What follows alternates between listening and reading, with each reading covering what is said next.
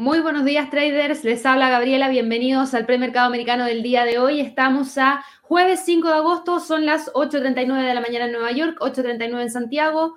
2.39 en Madrid y hoy día partimos con una gran cantidad de entrega de reportes trimestrales que tuvimos durante el cierre del día de ayer y que también hoy día hemos tenido en el premercado. Hemos tenido movimientos súper importantes por parte de algunas acciones en puntual. Tuvimos decisión de política monetaria por parte del Banco de Inglaterra, que es algo también súper importante. Inventarios de petróleo el día de ayer por parte de la Agencia Internacional de Energía que el mercado no esperaba. Así que tenemos mucho de qué hablar. Hay distintas aristas que vamos a estar revisando durante toda esta mañana, por lo menos durante lo que dure este live. Recuerden que hoy día, como es jueves, a las 12 horas de Nueva York tenemos la sección de preguntas de trading y también, por supuesto, a todas aquellas personas que son miembros del canal, les quiero recordar que el día lunes vamos a partir con una sesión especial a las 11 de la mañana, hora de Nueva York, exclusiva para miembros que se llama Lluvia de Trades, en donde vamos a estar junto a Javier compartiendo nuestras ideas para esta semana, para en, este caso la semana que viene, y obviamente recibiendo también las ideas que tengan algunos de ustedes y vamos a terminar haciendo encuestas, de todo va a estar súper entretenida, súper interactiva, así que espero que no se la pierdan. Si todavía no son miembros del canal, recuerden que en la página nuestra de YouTube hay un botón de suscripción y al lado hay un botón de unirse. Ahí pueden encontrar el valor de la membresía y también para todas aquellas personas que en este caso quieren eh, apoyarnos, Pueden hacerlo siempre a través de los likes, a través de los seguimientos, comentando acerca del canal en distintos lugares, foros, grupos de WhatsApp, eh, Discord, entre otras cosas más, porque nos ayuda bastante a seguir creciendo. Así que ya dicha esa introducción, vamos a partir hoy de inmediato revisando una acción que ayer le fue súper bien tras la entrega de reportes trimestrales. Ayer Javier seguramente habló de esto en la sesión del premercado asiático, pero no sé si todos están revisando esa información todos los días, así que igual les voy a hacer un breve resumen. La acción hoy día en el premercado va súper bien. ¿Por qué? Porque la entrega de reportes trimestrales que tuvimos el día de ayer fue excelente y eso ayudó a que claramente Mercado Libre estuviera con un gran movimiento hacia el alza durante la tarde del día de ayer tras el postmercado y por supuesto también durante el premercado del día de hoy, porque hoy día si vamos a mirar el movimiento de premercado para Mercado Libre, ya va con un movimiento hacia el alza de más de 6,37%. ¿Qué significa eso? Que la acción sube más de 100 dólares, lo que es súper bueno porque pasó de 1.570 dólares, que fue el precio de cierre del día de ayer, a 1.670 dólares el día de hoy. Mercado Libre yo creo que muchos de ustedes lo han estado utilizando, sobre todo si viven en eh, países de Sudamérica. Personalmente yo también lo, he estado utilizando a raíz del tema de la pandemia y funciona súper bien, cada vez mejor diría yo. Y eso obviamente que la gente lo valora y hace que sigan utilizando esta plataforma a pesar de la pandemia. ¿Y por qué? Porque encuentras todo a través de un clic en la página y también porque te llega un par de días después de la compra o incluso en el mismo día, dependiendo del proveedor.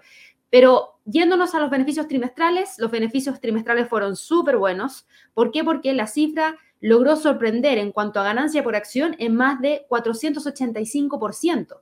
El mercado esperaba para Mercado Libre un estimado de 23 centavos de dólar y tuvimos un dato de un dólar con 37 centavos. Este informe trimestral representa una sorpresa de beneficios bastante, bastante potente. ¿Por qué? Porque hace un trimestre atrás se esperaba que Mercado Libre obtuviera ganancias de estos 27 dólares por acción y en realidad produjo ganancias de, un de 31 dólares, lo que supuso una sorpresa de 14,81% en ese momento. Y en los últimos cuatro trimestres la empresa ha superado tres veces las estimaciones de ganancias por acción del consenso, así que va súper bien.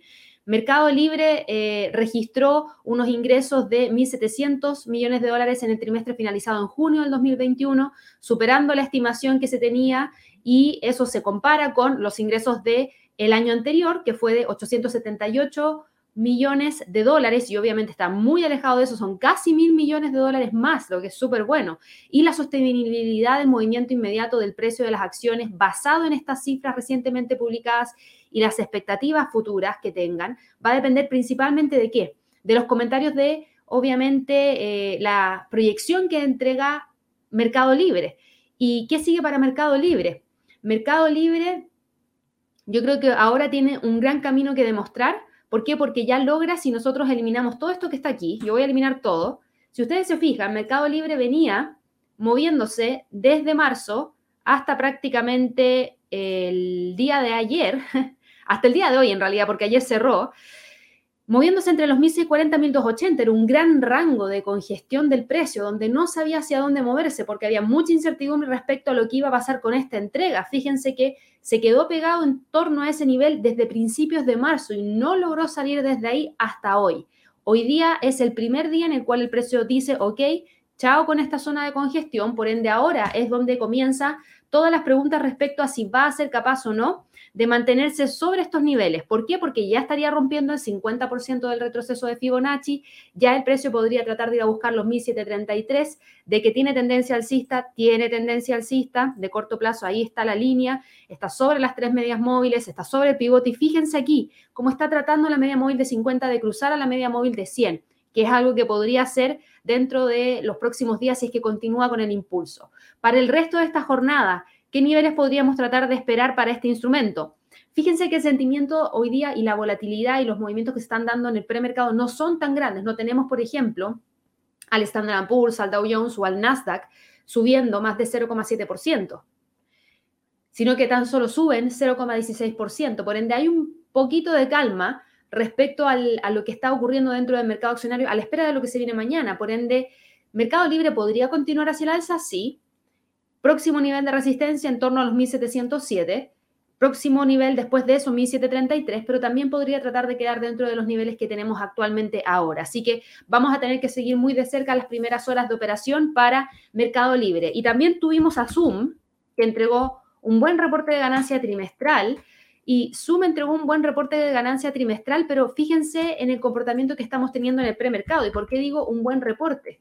Porque Zoom sí tuvo su reporte que logró, eh, bueno, en realidad no, tuvo un reporte, pero a lo que voy es que muchas personas están esperando que el reporte sea positivo. Eh, ¿Por qué? Porque Zoom al parecer está siendo nuevamente demandado. ¿Por qué? Porque muchas empresas en Estados Unidos todavía no van a volver a trabajar de manera eh, presencial, sino que todavía van a seguir privilegiando el teletrabajo. Entonces, mientras siga privilegiándose el teletrabajo, se siguen renovando las suscripciones de Zoom y eso significa nuevamente tener ingresos. Sin embargo, a pesar de todo ese escenario que yo les menciono, en donde claramente Zoom debería haberse beneficiado, la acción hoy día no está con un movimiento importante hacia el alza, sino que por el contrario cae un 1,26% y nos deja con la cotización de la acción en 395,67.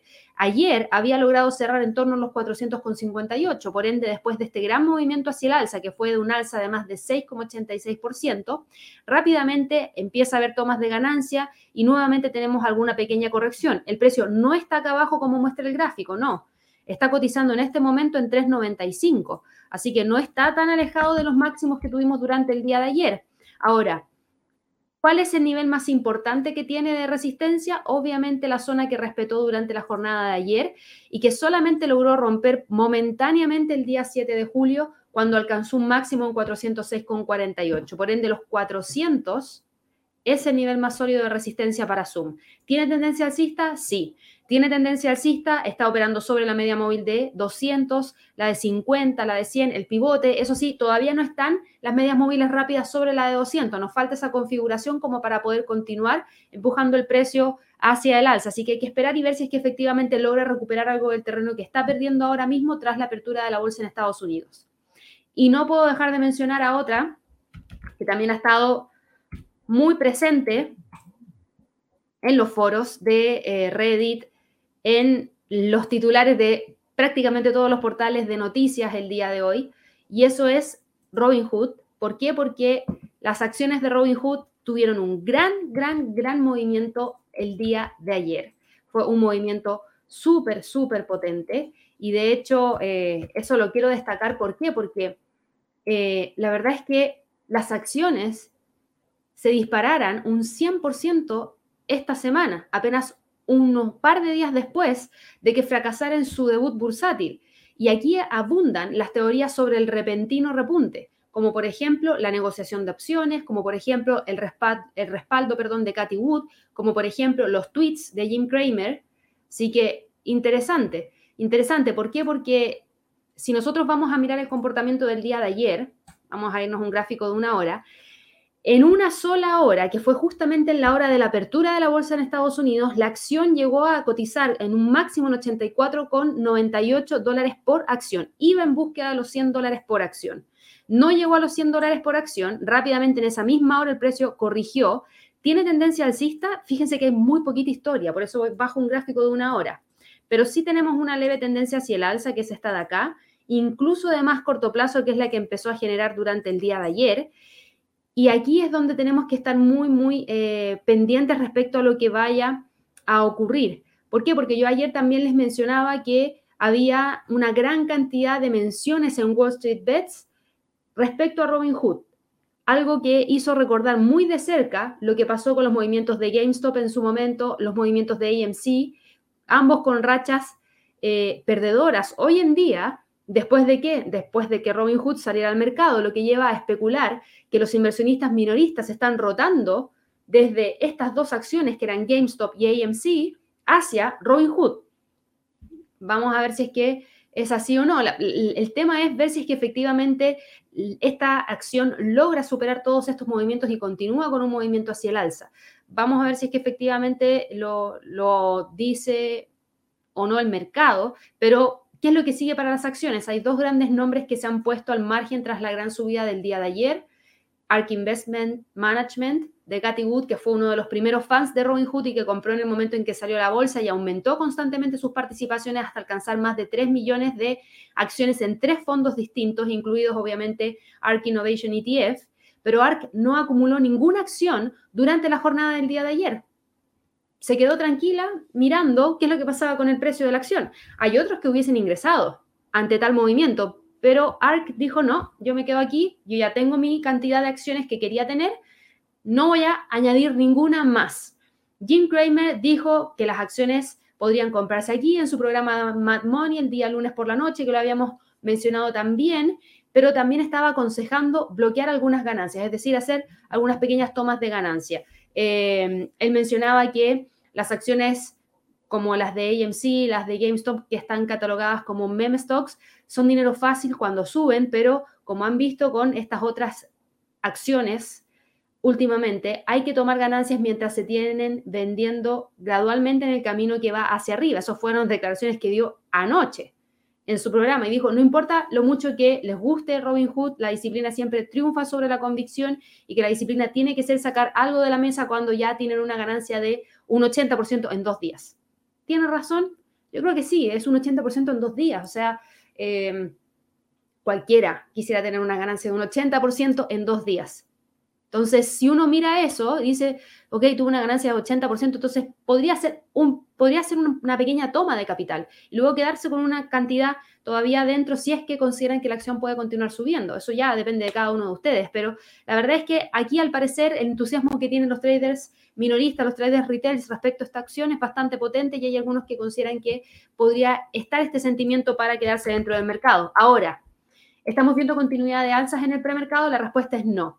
El precio de esta acción está cayendo ahora en el premercado 7,98%, cotiza en 64,77 dólares por acción. Eso está alejado de los 70 dólares con 39 centavos, que fue el precio de cierre de ayer. Por ende, ya hay algunos que están dejando sus operaciones fuera. Así que presten mucha atención porque eso nos rompe esta primera línea de tendencia alcista y podría llevarnos a buscar los próximos niveles que están acá más abajo. Como próximos niveles tenemos los 60 y luego de eso tenemos también los 55 dólares por acción. Vámonos ahora a otro tema que tiene que ver con el Reino Unido. Tiene que ver con el FTSE, tiene que ver con la libra frente al dólar, porque hoy día, muy tempranito en la mañana, íbamos a tener la reunión de política monetaria por parte del Banco de Inglaterra. Y si ustedes se fijan, el programa de compra de activos quedó exactamente igual, en línea con lo que el mercado esperaba, y la tasa de interés quedó exactamente igual, en línea con lo que el mercado esperaba. Por ende, no hay mucha sorpresa. Pero, ¿qué fue lo que nos dijo eh, el Banco de Inglaterra? Porque sí tenemos algo de información relacionada al Banco de Inglaterra que yo creo que es importante de todas maneras destacar. ¿Por qué? Porque el Banco de Inglaterra hoy día, lo que hizo fue, obviamente, mantener absolutamente todo pero dio nuevas pistas sobre cómo empezaría a retirar el apoyo a la economía. Y eso es algo importante porque ya empezamos a tener información respecto a cómo vuelve la política monetaria a los niveles que tenía anteriormente. Y el banco dijo en particular que iba a comenzar a reducir su stock de bonos cuando la tasa de política alcance el 0,5% al no reinvertir los ingresos y que consideraría la venta activa de las tenencias cuando la tasa alcance al menos un 1%.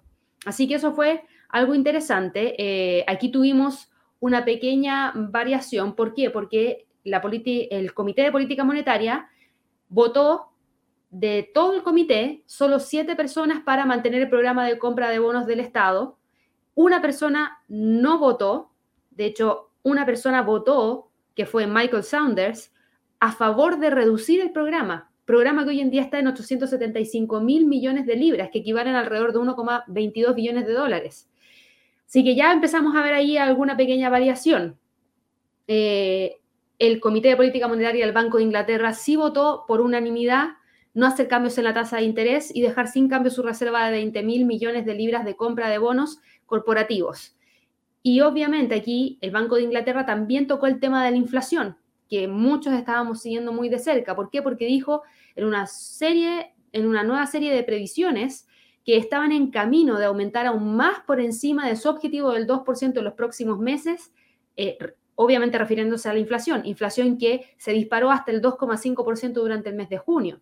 El Banco Central dijo que ahora veía la inflación alcanzando un máximo de un 4% a fines del año 2021 y a principios del año 2022, siendo que en mayo había previsto que el máximo que iba a alcanzar era de un 2,5. Estamos pasando de un 2,5 a un 4%, es bastante grande la diferencia, pero siempre hay un pero. El Banco de Inglaterra dijo que esos niveles serían temporales que no era algo que se iba a mantener en el tiempo, que era algo que iba a ser transitorio, por ende le bajan un poco el peso a su proyección de 4% de inflación para fines de este año. El Banco de Inglaterra también dijo que seguía esperando que la economía británica creciera alrededor de 7,25% en el año 2021, sin cambios respecto a su previsión del mes de mayo, así que bien ahí, pero elevó ligeramente su estimación de crecimiento en el año 2022 hasta un 6% desde los 5,75% que teníamos proyectado anteriormente. Esta nueva orientación sobre el recorte de las ayudas fue esperada por parte de los mercados en todo sentido. La orientación del Banco de Inglaterra, que se remonta a junio del año 2018, establecía que el Banco de Inglaterra no comenzaría a deshacer las compras de bonos y reinvertiría los ingresos de los yields que venzan hasta que la tasa bancaria se acercara hacia el 1,5%. Así que tampoco hay tanta variación, pero sí tenemos un poquito más de información. Ahora, ¿eso le pega al FTSE? Sí, genera un poquito de incertidumbre, pero no tan fuerte como para poder decir, ok, ahora hay que empezar a vender este instrumento. ¿Por qué? Porque las proyecciones son buenas en términos de crecimiento y mejor aún para el año 2022. Por ende, igual es algo positivo, es algo que genera mayor apetito al riesgo que aversión al riesgo. Y por eso el FTSE hoy día, si bien cae un poco por la incertidumbre de cuándo ya empiezan a generar los retiros de estos estímulos que ya está en la mira de parte de algunos miembros del Comité de Política Monetaria. Tenemos al precio cotizando entre los 7.150, 7.112 como niveles más importantes en términos de resistencia y de soporte. ¿Qué pasó con la libra? La libra esterlina, fíjense que no cae, sino que se mueve hacia el alza, 0,13%, porque al ver la mantención de la tasa, empezar a ver que el mercado o que el, el Comité de Política Monetaria ya empieza a evaluar la posibilidad de ver cambios en cuanto a la tasa, eh, y obviamente reducción de su programa en algún momento y poniendo fechas y límites muy claros, ok, lo toman como algo positivo, pero más positivo aún es la proyección de crecimiento que tienen para este año y la proyección de crecimiento que tienen ya para el año 2022 y también evaluar la posibilidad de que la inflación llegue al 4%, porque hoy en día la Reserva Federal de Estados Unidos, el Banco de Inglaterra, el Banco de Canadá, el Banco Central Europeo, entre otros bancos más, nos han dicho que la inflación es transitoria. ¿Qué pasa si llegamos a fin de año y la inflación no es transitoria? ¿Qué pasa si llegamos a fin de año y los precios del petróleo siguen subiendo? por la fuerte demanda que potencialmente podría haber. Entonces la inflación ya no es transitoria y empieza a quedarse. Entonces el mercado también empieza a evaluar esa información porque se está proyectando algo que pueda ocurrir a futuro, pero nadie sabe qué variable podría cambiar a futuro que haga que esa proyección también varíe. Entonces, por eso, el mercado también reacciona un poquito. Ahora, no es un gran movimiento para la libra frente al dólar, lo bueno es que no tuvimos una caída, sino que por el contrario, el precio se está manteniendo aquí dentro de la zona entre los 1.3950, 1.38,75 y probablemente mantenga esos niveles para el resto de la jornada de trading del día de hoy. Eso fue lo que pasó con el Reino Unido. Vámonos ahora con Europa. Para Europa, hoy día teníamos algunos datos que tenían relación a órdenes de fábrica para Alemania, súper buen dato, así que excelente ahí para Alemania porque la cifra subió de menos 3,2% a 4,1%, fue un excelente dato diría yo. La actividad industrial de Francia, si bien no logró el 0,6%, de todas maneras mejoró desde el territorio negativo que tenía el mes anterior, así que buen dato también para Francia. Si miramos el PMI de la construcción para Alemania, logró subir de 47 a 47.1. Buen dato.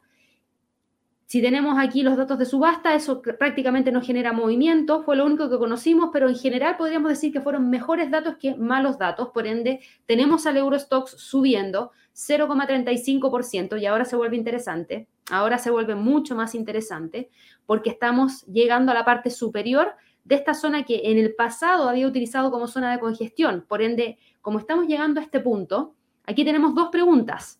O el precio rebota hacia la baja mañana o pasado mañana y se mantiene dentro de la zona, o el precio rompe hacia el alza, nos genera un nuevo máximo histórico mañana o pasado mañana. ¿Por qué? Porque estamos tan cerquita del límite que esto podría ocurrir mañana o pasado mañana. Todo va a depender del sentimiento que tenga la bolsa. Podría ocurrir durante la tarde Sí, también podría ocurrir durante la tarde, pero la verdad es que como ya estamos en la tarde de la bolsa en Europa y nos quedan un par de horas antes de que cierre la bolsa, probablemente el precio se mantenga dentro de esos niveles eh, a la espera de tener un cierre respetando la resistencia 2 que está hoy en día, la vamos a dejar marcada de inmediato. Esto está aquí. 4.170 como nivel más importante. ¿De qué hay tendencia alcista para el Eurostox? Hay tendencia alcista de todas maneras. Si vamos a mirar aquí los niveles, esta línea de tendencia hacia el alza así lo indica. Va súper marcada hacia arriba, el precio está sobre el pivote, está sobre la media móvil de 50, sobre la media móvil de 100, sobre la de 200 obviamente, sobre las líneas de tendencia bajista. Así que va súper, súper bien. Hoy día quizás se termine cerrando entre los 4.170 y los 4.132. El DAX de Alemania también va súper bien, porque fíjense, el DAX hoy día sube 0,27% y eso era lo que necesitaba para qué? Para dejarnos fuera de esta zona, entre los 15.700 y los 15.450. ¿Por qué? Porque hoy día está rompiendo los 15.700, cotiza en 15.709 y eso abre el camino para que el precio vaya a buscar los 15.750, 15.800 como próximo nivel más importante. Así que también va recuperando. Los datos que tuvimos el día de hoy por parte de Alemania fueron buenos datos de órdenes de fábrica, fueron buenos datos del PMI de, de, la construcción, así que eso ayuda obviamente a tener un movimiento de recuperación más interesante por parte de este instrumento de todas maneras. Ahora, también recuerden que en cuanto al tema de los contagios, Alemania va súper bien en cuanto al control de los contagios, a diferencia de otros países en Europa. Fíjense la curva de Alemania. Vamos a achicar esto. La curva de Alemania está planita y de hecho en los últimos días ha estado cayendo y hay tan solo 14,95 personas contagiadas por millón de habitantes, por millón de personas. Así que va súper bien ahí Alemania, logrando contener el contagio. No así otros países, eh, creo que España sí va ha estado cayendo. Y en cuanto a Italia y Francia, dame un segundo. Ahí está. Italia bajito, subiendo sí, pero no, no, tan potente como lo que vimos para España. España sí está mostrando una curva que ya está empezando a decaer. Francia va hacia el alza de hecho Francia está tomando un, un par de medidas un poquito más potentes en cuanto al control.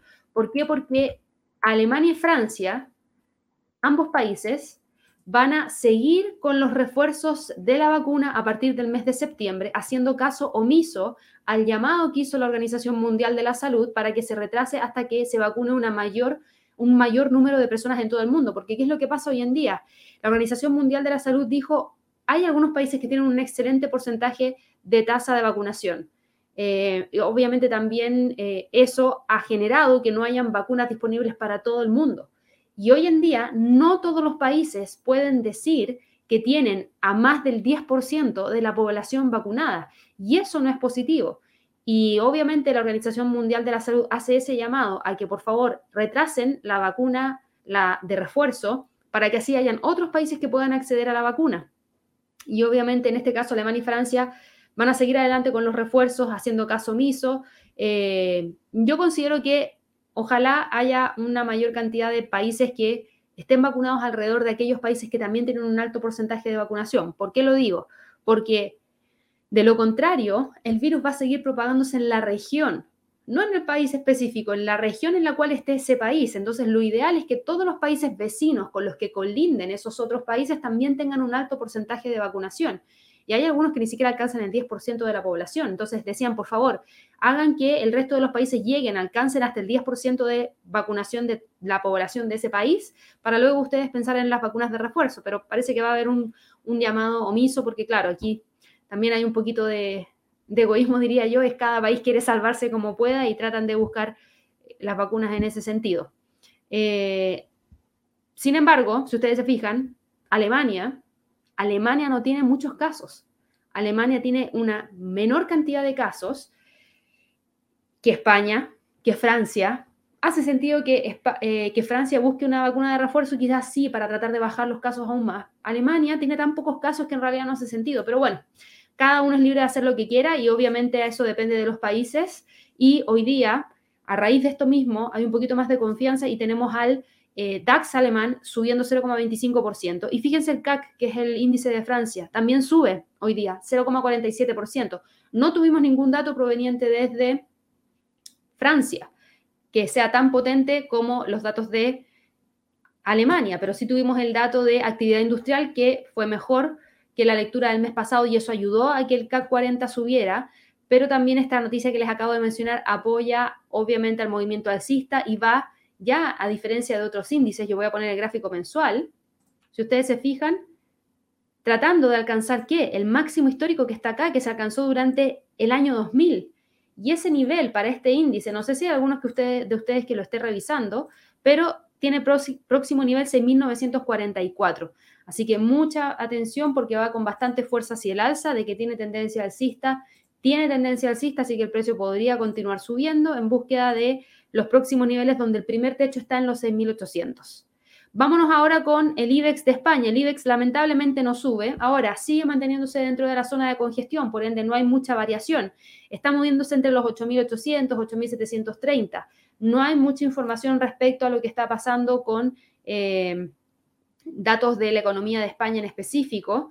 Eh, sí hemos conocido que, por ejemplo, los aficionados van a poder asistir en agosto a los eventos deportivos en España con una ocupación máxima del 40% de los estadios al aire libre y del 30% en aquellas instalaciones que son cubiertas. Es la única información que hemos tenido. La curva de contagios sí se ve que está mostrando un decaimiento, lo que sería positivo. Igual todavía está muy elevada la cifra, es uno de los principales países que tiene una gran tasa de contagio en este momento, por ende, eso todavía le sigue pegando bastante duro a España, pero va tratando de empujar la curva hacia abajo. De todas maneras, los niveles para hoy día para el IBEX estarían entre los 8.800 8.730. Para la bolsa en Estados Unidos, ¿hay variación? No mucha. Partimos hablando de Meli, partimos hablando de Zoom, partimos hablando de Robinhood, partimos hablando de eh, todas esas empresas, pero no hablamos de algo en específico, que tiene que ver con los datos de nuevas peticiones de subsidio por desempleo. ¿Fue un buen dato? No, no fue un buen dato. Si bien cayó, no cayó tanto como se esperaba y quedó en 385 mil, así que no fue un tan buen dato. Las renovaciones de los subsidios por desempleo yo diría que sí fue mejor. ¿Por qué? Porque el mercado esperaba 3.260.000 y tuvimos 2.930.000, así que en ese sentido fue mejor. Eh, ¿Fue el único dato que conocimos hoy día? Sí. Ha sido el único dato que hemos conocido durante la jornada de trading del día de hoy. Hemos tenido también información proveniente desde, em, desde la FED en las últimas horas, no específicamente de la FED, sino que de un miembro de la FED, que obviamente genera un poquito de movimiento dentro del mercado. ¿Por qué? Porque, a ver, tuvimos un comentario de la vicepresidente de la Fed, Richard Clarida, anoche, pensando en el mercado, eh, y esos comentarios de Clarida, más los datos de la actividad del sector de los servicios en Estados Unidos, hicieron que, por ejemplo, el dólar index tuviera un máximo en una semana frente a sus rivales, lo que obviamente tuvo repercusiones directas en algunos instrumentos que se ven impactados directamente frente al dólar. Y Clarida también sugirió que el Banco Central podría empezar a recortar su programa de compra de activos a finales de este año. Así que eso es lo que detiene un poco los movimientos hacia el alza por parte de el Standard Poor's, del Dow Jones, del Nasdaq, porque ya tenemos a alguien dentro de la Fed diciendo, Ojo, podría el Banco Central, la Reserva Federal, empezar a recortar su programa de compra de activos a fines de este año. Por eso no logra continuar con el movimiento hacia el alza y se detiene y se mantiene operando dentro de esta zona, entre los niveles de los 4.426, 4.378. No hay mucha variación con respecto al día de ayer. El primer nivel de soporte está en 4.400. Para el Dow Jones, el Dow Jones, fíjense que ayer cuando cayó, dejó esta zona pero se mantuvo sobre los 34.805, así que bien, ese es un sólido nivel de soporte que hoy día también respeta, por ende lo vamos a dejar marcado ahí dentro del gráfico. Y en el escenario de ver algún tipo de rebote mayor hacia el alza, el precio podría tratar de ir a buscar nuevamente los 35.000. Para el Nasdaq, el Nasdaq, fíjense que continúa con el movimiento alcista y si ustedes se dan cuenta, mantiene esta línea de tendencia hacia el alza. Ayer cerró con un avance de 0,31% y nos dejó con el precio dando la pelea ahí en torno a los 15.100. Hoy día está rompiendo los 15.100 y está en búsqueda del próximo nivel de resistencia. Y el próximo nivel de resistencia está acá arriba, en 15.157. Ese sería el próximo nivel de resistencia más importante para este instrumento del día de hoy. Va con movimiento alcista, va con movimiento alcista. Los tres índices están con movimientos alcistas, pero el que más destaca es el Russell. El Russell sí que va con un movimiento hacia la alza mucho más importante porque avanza 0,34%, pero todavía está por debajo de esta línea de tendencia bajista, todavía está por debajo del pivote, todavía está por debajo de la media móvil de 50, todavía está por debajo de la media móvil de 100, por ende, si bien se mueve hacia el alza, todavía tiene que confirmar que es capaz de generar un quiebre de todos estos indicadores que yo les mencioné, que en este momento le entregan un sesgo bajista. Así que para el Russell, hoy día si bien se mueve más hacia el alza que los otros índices, los niveles siguen siendo los mismos que teníamos prácticamente para ayer, donde la resistencia está en base al pivote semanal en 2218 y el piso está en torno a los 2180. ¿Qué pasa con el mercado de divisas? Aquí está el US dólar. Yo les dije que venía subiendo, ¿cierto? Bueno, con los datos de las nuevas solicitudes de subsidio por desempleo, se frena el movimiento hacia el alza y tenemos ahora al precio del US dólar cotizando en 11,895 con una leve caída de 0,04%. Así que ahí tuvimos una pequeña detención de las alzas que nos llevaron ayer a ver el quiebre de esta línea de tendencia bajista. Por ende, ahora esto es lo que vamos a monitorear. El pivote y los 11,860 como niveles más importantes. Tenemos una, dos, tres, cuatro, cinco, seis velas que están oscilando dentro de esa zona sin definir hacia dónde moverse. Por ende, ya tenemos un piso, ya tenemos un techo marcado que nos permite hablar de una zona de congestión. Y esa zona de congestión está entre los 11,911 y los 11,861. Esos son los niveles más importantes para el US dólar hoy día. Aparte, dado que el US dólar está cayendo, obviamente el euro dólar toma ventaja. Fíjense en lo interesante del euro dólar, que nosotros estábamos mirando esta zona de congestión, que finalmente se rompió durante el día de ayer por la gran fortaleza que tuvo el dólar, a raíz de las declaraciones de claridad que ya les mencioné, que generaron una depreciación por parte de otros instrumentos frente al dólar ayer. Finalmente el euro dólar rompió los 1.1850 llegó a un mínimo en 1.1836 y ser, perdón, 1.1832.6 y cerró en 1.1836.7. Es decir, corrigió un poquito desde el mínimo alcanzado. Hoy día sube, pero muy poco, 0,02%. ¿Y qué significa esto? Que esta línea de tendencia bajista, que se trae desde el 2 de junio, pasando por los máximos del 7 de junio, se mantiene. Y se mantuvo durante el día 29, 30 de julio, 2 de agosto, 3 de agosto, 4 de agosto, 5 de agosto. ¿Y por qué dije todos esos días? Porque todos esos días tuvimos rompimiento de la línea de tendencia hacia la baja, pero finalmente cada una de las velas diarias terminó cerrando por debajo de la línea de tendencia bajista. Por ende, se respeta la tendencia hacia la baja. Y hoy día estaría haciendo exactamente lo mismo. Lo único que generaría una ruptura mayor sería obviamente ver que el precio sea capaz de cerrar primero sobre los 1.1850 y luego para confirmar que el rompimiento es sólido, ahí el precio podría ir a buscar la ruptura de los 1.19 como próximo nivel más importante. De la libra dólar ya hablamos, así que nos saltamos la libra y vamos al dólar. A raíz de las alzas fuertes del día de ayer, fíjense cómo revierte el dólar frente al yen, nos quiebra la línea de tendencia bajista que traíamos de corto plazo, nos quiebra la línea de tendencia bajista que traíamos en base al máximo del 26 de julio, máximo del 28 de julio, así que eso también se va para la casa. ¿Y qué es lo que tenemos ahora? Ahora, partiendo que tenemos mucha información aquí, así que yo lo voy a limpiar y vamos a mirarlo desde cero. Si ustedes se fijan, lo que traíamos era esta línea de tendencia alcista, que se rompió hace un tiempo atrás. Lo que traíamos era otra línea de tendencia hacia la baja, que era pequeñita, que era esta, que se rompió hace un tiempo atrás, pero también tenemos otra línea de tendencia hacia la baja, que es esta, que es la que hasta el momento se está manteniendo, que pasa por los máximos de el día, de hecho, déjenme ajustar esto con el magneto, que es más fácil, así sí o sí tomamos los máximos. Un segundo. Ahí sí. Ahí sí. Ahí está perfectamente trazada la línea en base a los máximos. La que tracé ahora es en base a los máximos del día 2 de julio y los máximos del día 26 de julio. Por ende, todavía sigue existiendo una pendiente bajista. El precio sigue estando por debajo de la media móvil de 50, 100 y el pivote por ende todavía tiene un mayor sesgo hacia la baja que hacia el alza. Lo único que podemos destacar como tema importante es que aquí tenemos una un soporte en 109, un piso en 109, que el precio fue capaz de respetar durante la caída del 19 de julio, que el precio fue capaz de respetar durante la caída del 3 de agosto y también el día 4 de agosto que fue ayer. Por ende, por eso está marcado dentro del gráfico. Pero de que seguimos teniendo tendencia bajista, seguimos teniendo tendencia bajista. ¿Qué significa eso? Que el alza que está teniendo hoy día podría estar limitada en base a la resistencia más cercana, que es justamente este nivel que está acá, los 109,800, que es un nivel que fue usado como soporte durante todo este periodo y luego como resistencia durante este otro periodo. Por ende, podría tratar de mantenerse entre los 109,80 y los 109,40 para el resto de la jornada de trading del día de hoy. ¿Qué pasa con las criptomonedas? Las criptomonedas hoy día están todas cayendo. Tenemos al Bitcoin con un retroceso de un 5%, Ethereum con un retroceso de un 4%, Ripple cae 3%, Binance 2,73%, ADA 2,19%, Doge 2,98%.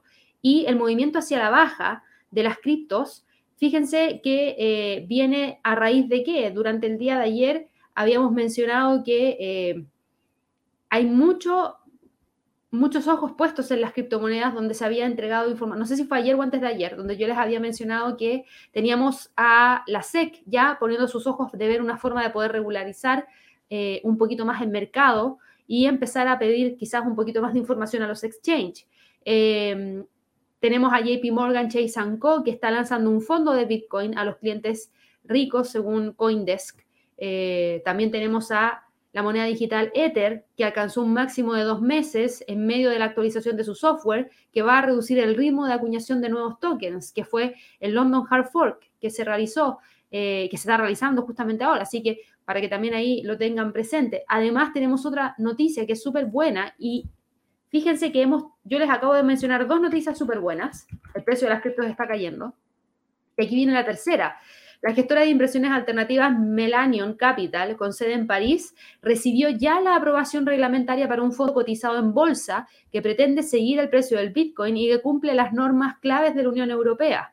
El ETF cumple con la norma UCITS, que es un punto de referencia reglamentario importante para todos los inversionistas institucionales, y este fondo va a invertir una cesta de valores que pretende tener una correlación de hasta un 90% con el precio del Bitcoin y eh, se argumentó que este nuevo producto es una mejor opción que una inversión directa en Bitcoin porque aborda el riesgo de pérdida o de eh, piratería, por ejemplo, de tokens, que es una preocupación clave para las instituciones grandes. Pero fíjense que toma muy de cerca el precio del Bitcoin, es decir, el Bitcoin claramente tiene relevancia, o si no, no se estarían creando estos ETFs. y este año se han lanzado varios fondos vinculados a las criptomonedas en Estados Unidos. Todavía los reguladores no han aprobado un ETF que invierta directamente en tokens digitales, aunque hay más de una docena de empresas que están intentando crear uno y unas 10 ya han solicitado la autorización desde fines del año 2020, pero todavía no la logran.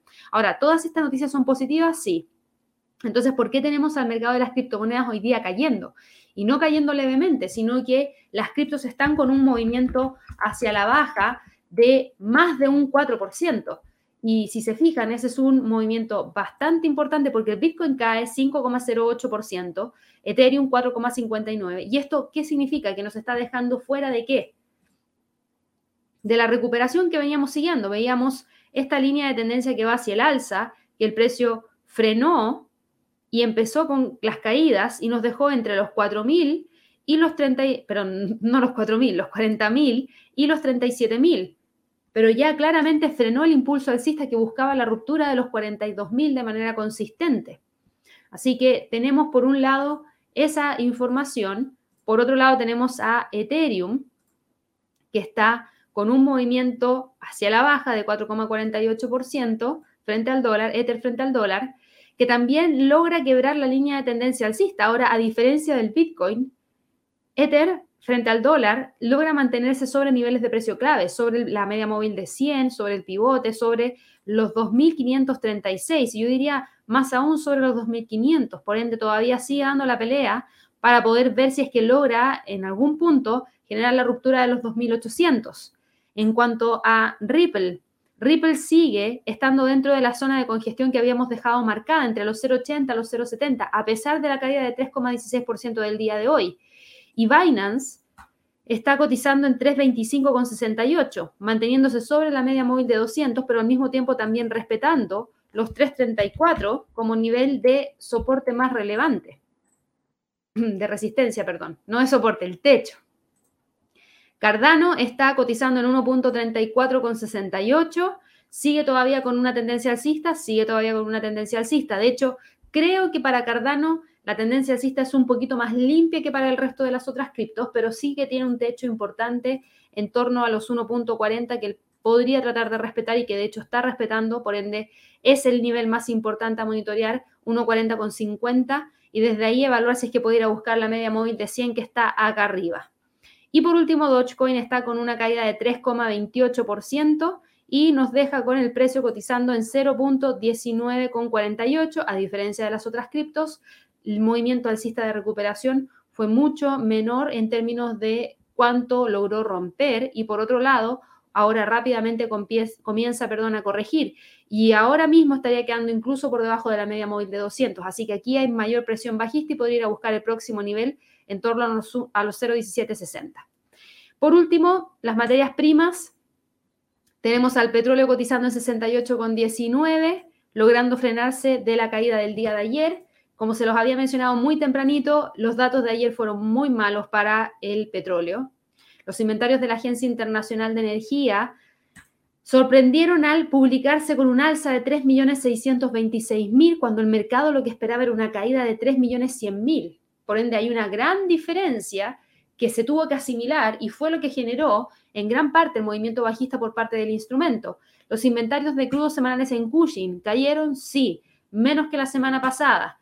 Los inventarios de destilado cayeron, no, subieron en 833 mil, mal dato. Los inventarios de gasolina cayeron, sí, y bastante, 5.292.000, pero no fueron suficientes como para poder contrarrestar todos los movimientos que se tuvieron a partir del alza en los inventarios de petróleo y de los inventarios de crudos semanales en Cushing. Además, el índice de utilización semanal de las refinerías subió tan solo 0,2% y no 0,6% que era lo que el mercado esperaba. Así que eso es lo que explica la caída de ayer de 3,11%. ¿Se acuerdan que yo les dije los 68? Bueno, ¿qué pasó en los 68? Ahí quedó el precio, en los 68. Yo diría, ahí está el precio, evaluando a ver si es que logra o no continuar con el movimiento hacia la baja. Ese era un sólido nivel de soporte. Por ende, por eso se los había destacado, porque de que existía una posibilidad de que el precio continuara cayendo, si es que los inventarios subían, existía. Pero el tema está en ver primero niveles como estos, donde el precio podría detenerse antes de continuar con el retroceso. Si me preguntan ahora, ¿va a continuar con la caída? En este momento esta vela no me está diciendo nada, me está diciendo incertidumbre, me está hablando de indecisión respecto a si ganan los compradores o los vendedores, porque si bien la vela es verde, tiene mecha en la parte superior y eso significa que cuando el precio trató de llegar al máximo, rápidamente entraron los vendedores y, y rechazaron el precio y lo empujaron nuevamente hacia abajo. Por ende, me dice en este momento que hay incertidumbre y probablemente termine cerrando entre los 68 y los 69 si es que logra mantenerse dentro de esa zona. Si no, quizás incluso amplía la zona hasta los 67 dólares por barril. Y el oro, con esto finalizo, está en 1809,65, cae 0,09% y nos deja con el precio aquí entre la media móvil de 200 y la media móvil de 100 que al parecer es la zona que va a empezar a mantener ahora. Eso es entre los 1817 y los 1805 como niveles más importantes para el oro, que sigue estando dentro de la zona de congestión, sigue estando dentro de la zona de congestión de todas maneras. Así que bueno, con eso terminamos la transmisión del día de hoy. Recuerden que tenemos hoy día a las 12 horas de Nueva York la sección de preguntas de trading, así que si quedaron preguntas sin responder, los dejo súper invitados a que ahí puedan participar. También a todas aquellas personas que son nuevas en el canal, no se olviden de suscribirse, denle clic a la campanita de notificaciones y también si les gusta este contenido, regálenos un me gusta. Que estén muy bien y nos vemos más rato. Hasta luego.